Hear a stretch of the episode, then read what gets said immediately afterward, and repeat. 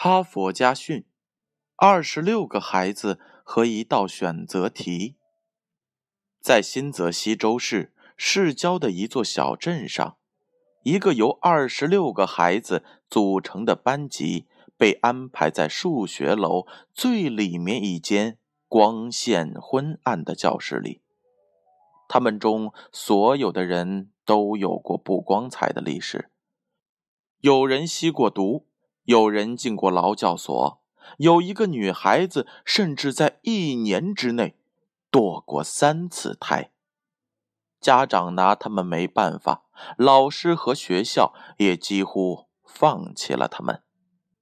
就在这个时候，一个名叫菲拉的女教师担任了这个班的辅导老师。新学年开始的第一天，菲拉没有像以前的老师那样。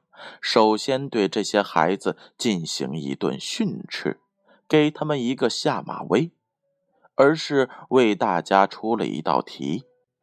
有三个候选人，他们分别是：A. 笃信无疑，有两个情妇，有多年的吸烟史，而且嗜好喝酒，并且嗜酒如命；B.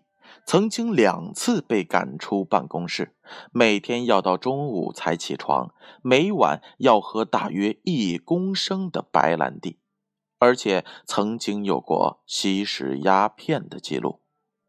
C，曾经是国家的战斗英雄，一直保持素食习惯，热爱艺术，偶尔喝一点点小酒，年轻时从未做过违法的事。菲拉给孩子的问题是：如果我告诉你们，在这三个人当中有一位将会成为众人敬仰的伟人，你们认为会是谁呢？猜想一下，这三个人将来各自会有什么样的命运？对于第一个问题，毋庸置疑，孩子们都选择了 C。对于第二个问题，大家的推论也几乎一致，A 和 B 的命运肯定不妙，要么成为罪犯，要么就是需要社会照顾的废物。而 C 呢，一定是一个品德高尚的人，注定会成为精英。然而，菲拉的答案却让大家大吃一惊，孩子们。你们的结论也许符合一般的判断，但事实是，你们都错了。这三个人大家都很熟悉，他们是二战时期的三个著名人物。A 是富兰克林·罗斯福，他身残志坚，连任四届美国总统。B 是温斯顿·丘吉尔，英国历史上。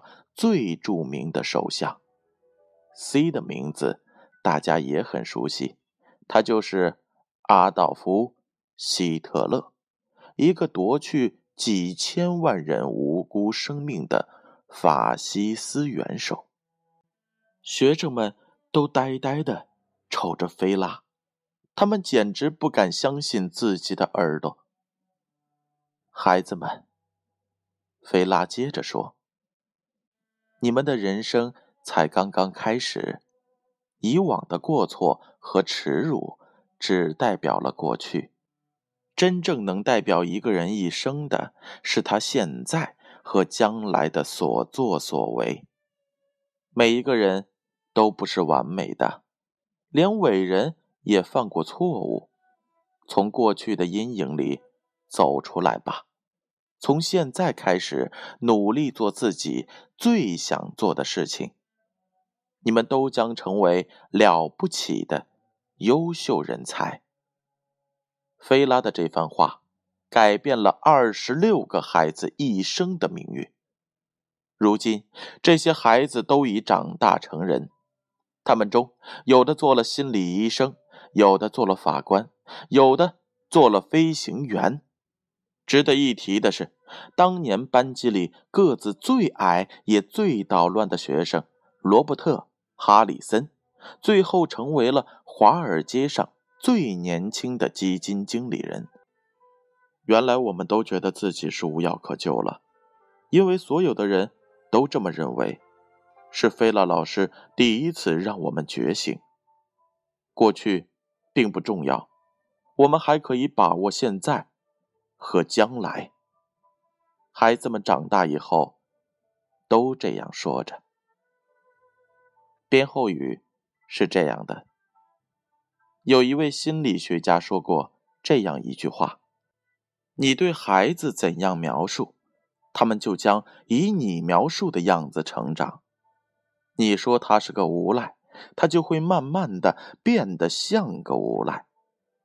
你说他很聪明，他就有可能真的变得十分聪明。也许成人不断在用自己的偏见扼杀孩子的美智，他们自己却一点儿都不知道。